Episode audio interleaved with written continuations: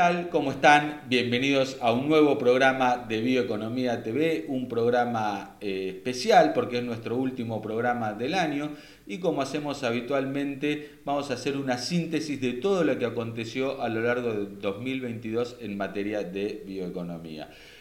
Pero qué difícil, ¿no? Hacer un balance en tan pocas horas de que nuestra selección argentina haya conquistado la Copa del Mundo. Pero bueno, trataremos de hacerlo de la mejor manera posible. Pero antes vamos a agradecer a todos los muchachos, a todo el equipo, cuerpo técnico y especialmente a nuestro Messi querido, eh, que bueno, nos ha tocado en este torneo sufrir un poquito más de la cuenta pero no hay dudas de que Argentina fue el mejor equipo del torneo y esta copa la tenemos más que merecida. Así que gracias eternas muchachos por traerla al país. Ahora sí, presentamos el programa y cuando volvemos hablamos pura y exclusivamente de bioeconomía. Con Case IH, una nueva era de conectividad llega al campo. Presentamos Campo Conectado, un sistema completo de agricultura digital reuniendo las soluciones avanzadas de Case IH donde máquinas, servicios y personas están siempre conectados. Productos y soluciones específicas para cada momento de la producción agrícola. Un campo conectado es altamente productivo. En Case lo sabemos y trabajamos visualizando el futuro del agro. Case IH. Sustentabilidad es mucho más que pensar en el futuro. Es producir hoy la tecnología que recorre nuestros caminos es ofrecer nuevas energías al transporte, logrando un impacto positivo en las comunidades de las que formamos parte. Es tener un fuerte compromiso con lo que hacemos y hacerlo cada vez mejor. En Ibeco creemos que sustentabilidad es mucho más que pensar los caminos del futuro. Es construirlos juntos. Ibeco. New Holland, estar en todo momento significa estar siempre, escuchándote, acompañándote. Significa producir en el mismo suelo todos los días y ofrecerte los productos y soluciones que necesitas para que lo sigas haciendo. Significa compartir momentos, esos que solo se comparten en nuestro campo, disfrutándolo, caminándolo juntos, viviéndolo juntos. Significa ser equipo y ser familia, porque compartimos el mismo campo. New Holland, en todo momento.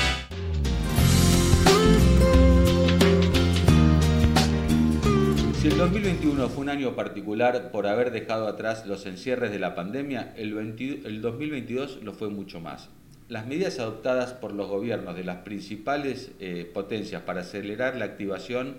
eh, o la reactivación económica derivaron en un alza de precios generalizadas, a lo que se sumó la invasión de las tropas de Putin a Ucrania, dos países que son grandes productores de energías y alimentos y cuyos suministros se vieron afectados, provocando una espiral de aumentos de precios en estos dos rubros. A nivel general, esto trajo buenas y malas para la bioeconomía. Por un lado, la escasez del gas ruso, principal proveedor de Europa, impulsó la búsqueda de nuevas fuentes de eh, energía, fuentes más sustentables, como por ejemplo el biometano, pero también eh, provocó un aumento en el consumo de carbón, una energía que es altamente contaminante y que venía en retroceso en los últimos años. Con lo cual esto retrajo ¿no? El alcance de los objetivos climáticos que se habían establecido a nivel global, principalmente en Europa. Por otro lado, el mayor precio de los alimentos trajo otra vez a la mesa la discusión de energía versus alimentos, un debate que quedó obsoleto hace ya más de una década y donde está recontraprobado de que usar cultivos para producir energía trae una baja en el precio de, los alimentos y no al revés. El costo de la producción de alimentos es directamente proporcional al costo de energía y particularmente al de los combustibles. En, la agricultura, los principales costos que trae eh, un cultivo tienen que ver con eh, el transporte, el procesamiento de los granos,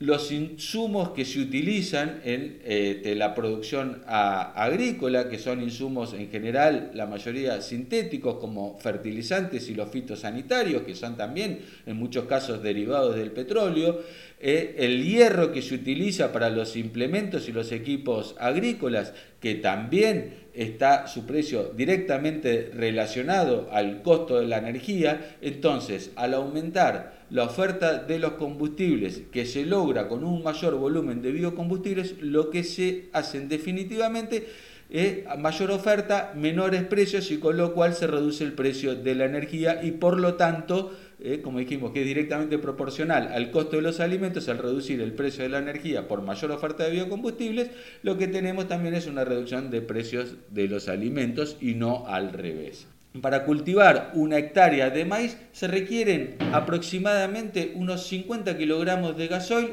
y 300 kilogramos de productos sintéticos entre fertilizantes y fitosanitarios. Y en esa misma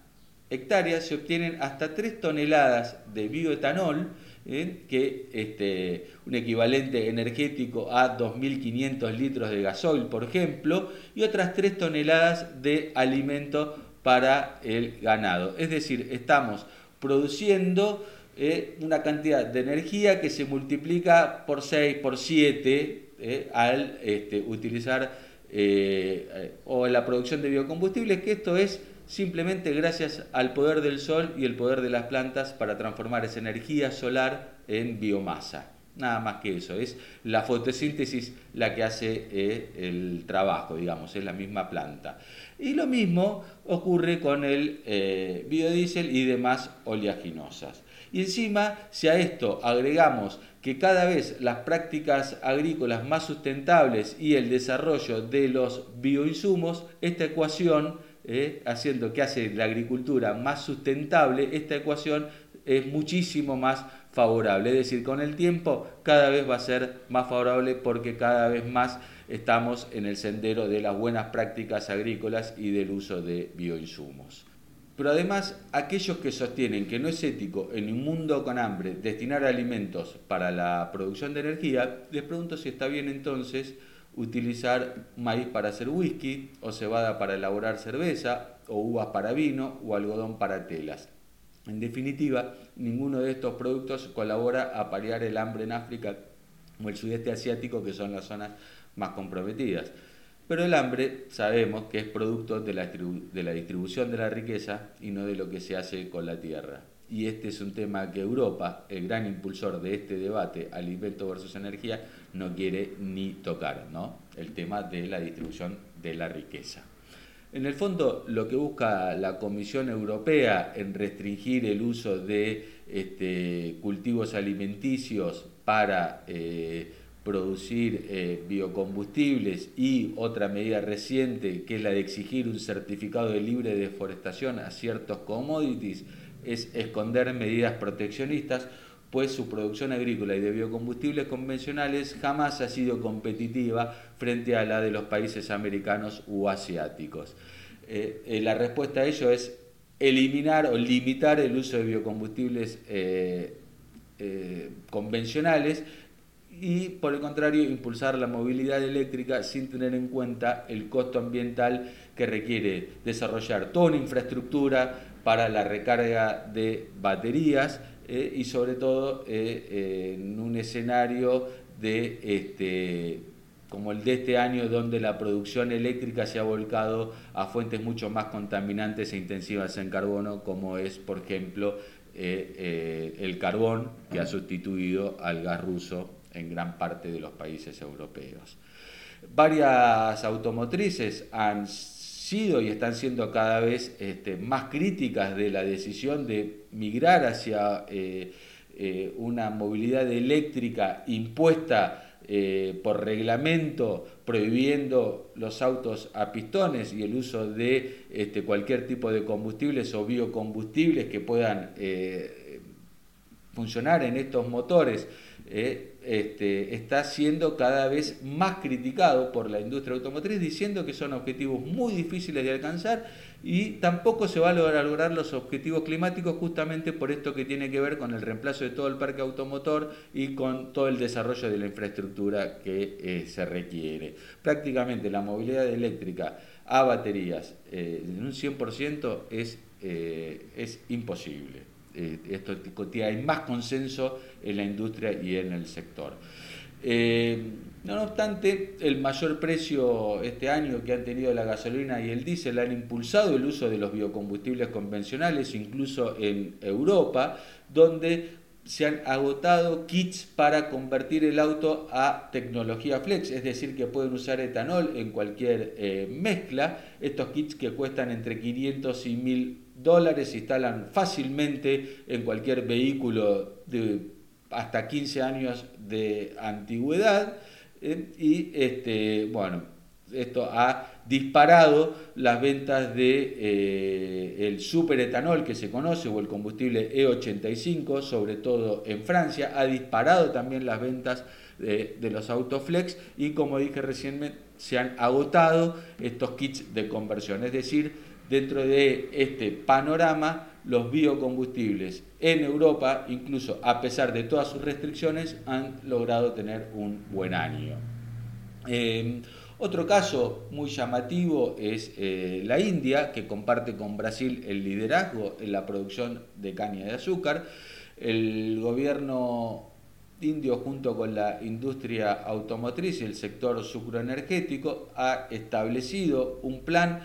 para este, equipar a todos los vehículos 0 kilómetro con motorización híbrida, es decir, aquella que cuenta además de con un motor convencional a combustión, un motor eléctrico con baterías que cuando el auto está frenando permite recargar esas baterías y hace una combinación de motor eléctrico y motor a combustión, lo cual ahorra muchísimo el, eh, uso de eh, combustibles. Eh, bueno, todos los autos eh, en la India van a tener que venir eh, equipados con esta tecnología híbrida, pero además con tecnología flex, es decir, que este, van a poder usar etanol en cualquier mezcla. Eh, esto ha sido un desarrollo conjunto con el sector de eh, automotriz y el gobierno brasilero, con lo cual han trabajado en conjunto para impulsar entre estos dos países una política de biocombustibles y mostrarle al mundo que esta es una solución altamente sostenible y muy recomendable para descarbonizar el transporte. Eh, además, la India es uno de los países que más está invirtiendo en biotecnología y especialmente en biotecnología para este, desarrollo de biocombustibles y biomasa. En este momento, hace poquitos días hemos publicado una nota en el sector que en el país ya se cuenta con más de 5.500 startups biotecnológicas, con lo cual eh, están esto abriendo un abanico enorme a todo lo que tiene que ver con la bioeconomía, ya sea biocombustibles, fibras, bioplásticos, materiales, alimentos incluso, todo apostando a cómo la biotecnología puede colaborar con la bioeconomía. Continuando con los biocombustibles, el biodiesel y el diésel renovable han tenido también un gran año, Continuando por ahí la tendencia que venía sucediendo en los últimos años, principalmente en Estados Unidos, donde muchas refinerías de petróleo se están reconvirtiendo para procesar aceites vegetales y grasas animales en lugar de petróleo. Esto ha disparado eh, la demanda de todo tipo de aceite vegetal y ya eh, en Estados Unidos hay 23 proyectos para expandir la capacidad de crushing, fundamentalmente de soja, la cual crecerá en un 34% en los próximos años. Eh, y como la soja es este, una oleaginosa que contiene 20% aproximadamente de aceite y 80% eh, de harina proteica, eh, que es este, en definitiva nuestro principal o el principal producto de exportación de Argentina, la harina de soja, hay una amenaza latente de que este incremento en la capacidad de crushing pueda eh, tener repercusiones serias en lo que tiene que ver en materia de exportación de nuestro país, ya que se prevé un aumento muy considerable en la oferta de harina de soja de Estados Unidos y esto podría traer una caída en los precios internacionales. ¿no? Eh, otro motivo justamente que tiene que ver con que la producción de biocombustibles colabora a la baja de precio de los alimentos y en este caso a lo que afectaría los intereses de nuestro país. De todos modos, se ha visto que eh,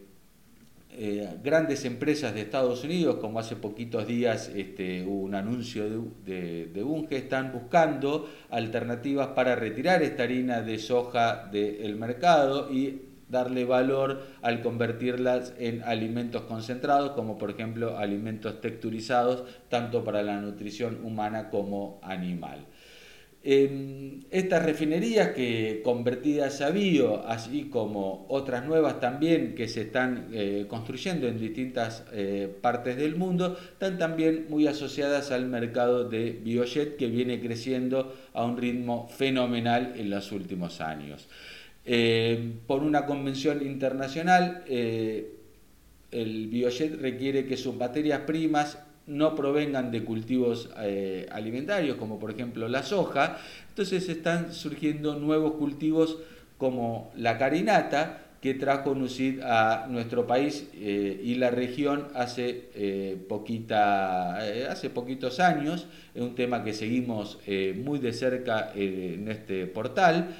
Em, y ha desarrollado gran interés en el país al punto tal que el semillero australiano, con un desembarco muy fuerte en Argentina, con un centro tecnológico aquí, ha desarrollado variedades híbridas de alto potencial de rendimiento. Em, durante el año, los franceses de la empresa Saipol, el mayor productor de biocombustibles de Europa y que tiene un acuerdo con NUCID, para llevarse toda la producción de carinata de la región a procesar a Francia y allí eh, elaborar el aceite que luego se transforma en biocombustibles, han quedado sorprendidos, los franceses han visitado el país, han recorrido los campos y han quedado muy sorprendidos de eh, el enorme potencial que tiene, que vieron ellos aquí en el país para insertar la carinata como un cultivo de invierno en los sistemas de rotación agrícola del productor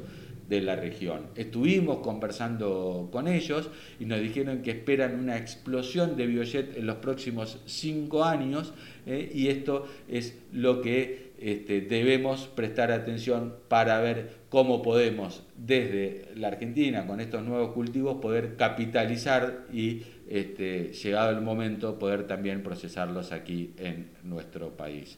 Eh, esta explosión de demanda la, la hemos visto reflejado eh, también a lo largo del año en el portal, donde hemos tenido un montón de este, noticias y artículos sobre este, una enorme cantidad todas las semanas. Una nueva aerolínea cierra un negocio o abrocha un negocio para comprar Biojet para los próximos 5 o 10 años y lanzar nuevos vuelos a distintos destinos con este eh, biocombustible y reducir así o, ayudar así a este, lograr poder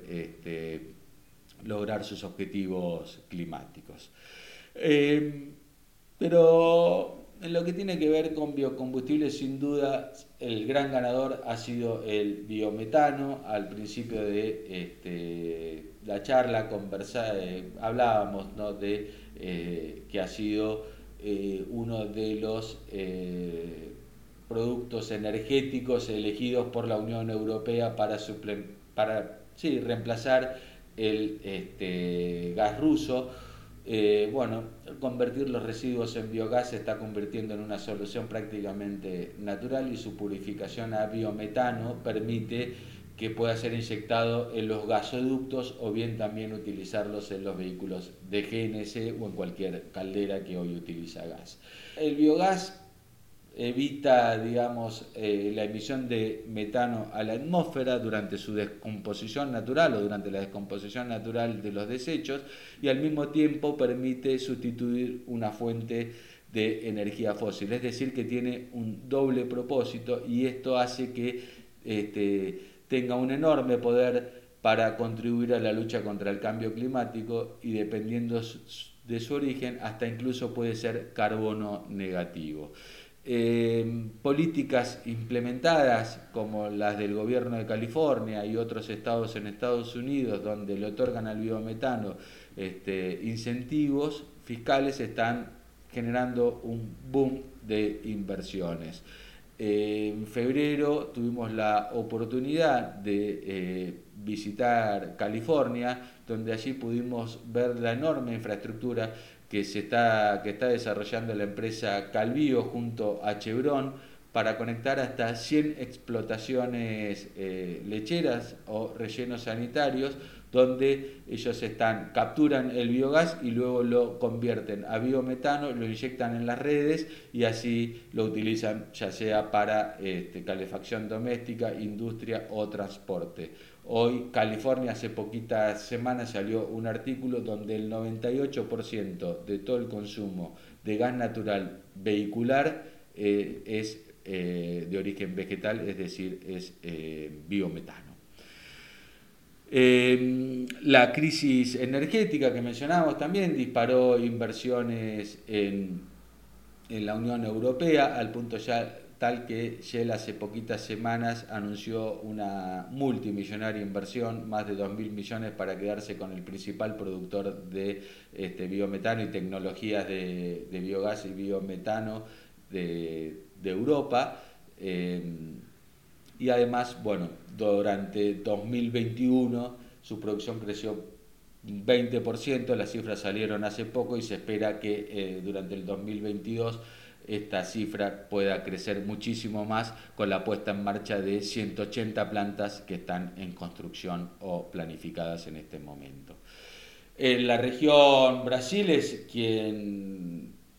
lidera el camino en el uso de biometano. Hemos visto también al presidente eh, que está terminando su mandato ahora, Jair Bolsonaro, manejando el primer tractor que salió de forma comercial al mercado eh, eh, que funciona biogás del mundo, que ha sido desarrollado por la firma New Holland, bueno, en un acto donde este, el mandatario brasilero quiso mostrar todo el potencial que tiene eh, el sector y el impulso que le quieren dar, se subió a un tractor y manejó durante unas 10 cuadras dicho, dicho tractor a, biometano. Brasil sabemos que es líder en biocombustibles a nivel global, cuenta ya con muchísimos proyectos de biometano que están en marcha, principalmente por la empresa Raizen ¿eh? Em, que este, bueno, sabemos que es este, distribuidor aquí en la Argentina de los combustibles Shell. En el plano local, la nefasta ley de biocombustibles sancionada el año pasado, que redujo el corte de biodiesel del 10% al 5%, desencadenó una crisis en el abastecimiento de combustibles frenando la cosecha de soja, maíz, caña de azúcar, justamente los insumos que son necesarios para elaborar más biocombustibles. Eh, en forma totalmente prolija, la Secretaría de Energía tuvo que salir de urgencia a aumentar la mezcla de biodiesel hasta 12,5%, con lo cual quedó expuesto el enorme aporte que tiene el biodiesel en la Argentina a la este, seguridad energética. Eh, la provincia de Córdoba, eh, que es una gran productora eh, de, de, commodities agrícolas y por ende también de, biocombustibles, tiene un enorme potencial, ha decidido ellos, en la medida que le permite el federalismo y las leyes este, nacionales, eh, crear sus propios eh, impulsos al sector de eh, biodiesel y bioetanol, convirtiendo las flotas, flotas de uso público a biocombustibles, generando condiciones para el autoabastecimiento de, también de biocombustibles de parte del sector privado y hace poquitas, eh, poquitos, poquitos días hemos tenido la noticia de que se ha inaugurado la primera estación eh, que ofrece altas mezclas de biocombustibles para reabastecer las flotas este, públicas eh, de, la provincia. Incluso también los contratos de licitación, de licitaciones para obra pública también deberán este, incluir un apartado que tiene que ver con eh, la compensación de emisiones y aquí el uso de los biocombustibles también puede, puede ser un factor interesante para, para este mecanismo. Lo que tiene que ver con los biomateriales y químicos renovables ha habido muchísima actividad a nivel global, continuando la tendencia del 2021. En este espacio se está viendo una serie de, de alianzas entre startups que desarrollan tecnologías innovadoras eh, o nuevos procesos con grandes empresas que este, luego los pueden aplicar digamos que la química, la industria química generalmente ha estado asociada a eh, grandes empresas y son estas un poco las que este, lideran el camino. También eh, estas, estas, empresas han hecho alianzas con eh, traders o empresas ligadas al agro en busca de también cómo contribuir y poder apoyar las prácticas agrícolas más sustentables de manera de, lograr estas materias primas eh, vegetales que están utilizando para eh, lograr que sean con menor huella de carbono también. Eh, lo mismo ha sucedido con la industria alimenticia, esto que tiene que ver con las asociaciones que mencionaba recién, con productores. También en el plano local, en lo que tiene que ver eh, con la eh, química verde, el sector forestal, ha habido el anuncio de una construcción de una biorefinería piloto en la provincia de Misiones con el propósito de acelerar aquí eh, en el país el procesamiento de estos recursos forestales en todo tipo de productos. hace poquitos días, poquitas semanas, en un evento de fin de año de este, de confiar, eh, una organización que nuclea a diferentes actores de la cadena de valor del sector forestal y foresto industrial, destacaban el enorme potencial que tiene la Argentina para atraer inversiones y que ha quedado frenadas desde eh, que se desató el conflicto con las pasteras de fragmentos en Uruguay, ¿no? Eh, y este tema seguramente será profundizado en marzo próximo cuando se celebre en la ciudad de Mendoza el Congreso Latinoamericano de la Industria Forestal. lo que respecta a la agrobioeconomía, además del desarrollo que está teniendo el cultivo de, carinata que mencionábamos hace un ratito, también se obtuvo la primera cosecha de ricino por parte de la empresa GreenTech Biosciences. Eh, el ricino es una planta prometedora que tiene enorme interés eh, por, por las propiedades del aceite para crear una amplia gama de productos sustentables, ya sea para eh, la industria cosmética o para la incipiente eh, química verde. Veremos a ver cómo qué pasa eh, con este cultivo en los próximos años, así que lo seguiremos de cerca. Por lo pronto estamos atentos porque parece muy prometedor. en el plano internacional, algunas y nacional también lo que tiene que ver con la agricultura urbana o el, o el urban farming. Eh, ha sido todo el desempeño que ha tenido el sector en el 2022 ha sido muy bien explicado por Cristian Desmarchelier en su artículo Abismo de desilusión que publicamos en el portal el pasado 28 de diciembre, por lo cual no vamos a entrar en detalle. Em, también quiero destacar eh, la iniciativa del Consejo Federal de Inversiones que organizó junto a la provincia de Santa Fe el primer Congreso Nacional de Bioeconomía, que se celebró en octubre en la ciudad de Rosario, un evento donde se pudieron debatir todas las oportunidades y desafíos que presenta este nuevo paradigma de la bioeconomía para el desarrollo del país y donde las empresas, los eh, emprendedores y las provincias pudieron mostrar todo lo que eh, vienen haciendo y la verdad que quedamos sorprendidos de la cantidad de proyectos que hay. Eh, creemos que sería muy bueno que este Congreso se repita en el 2023 y también una idea es que se sumen eventos regionales más específicos para esa región en diferentes puntos del país a lo largo del año. Eh, bueno, quiero agradecer ya para finalizar a todas las empresas que nos acompañan con nuestra propuesta de llevar el mensaje de la bioeconomía, a ustedes eh, por seguirnos día a día y a todos los quienes gentilmente se prestan a conversar en nuestro programa o nutrirnos de información. Todos aquellos que colaboran y que hacen posible esto, muchísimas, muchísimas gracias. Y en nombre de todo el equipo de Bioeconomía, les deseo a ustedes este, un muy buen fin de año, un gran 2023, donde seguramente nos encontraremos eh, con muchísimo más bioeconomía y Bioeconomía TV. Muchas gracias y felicidades. Thank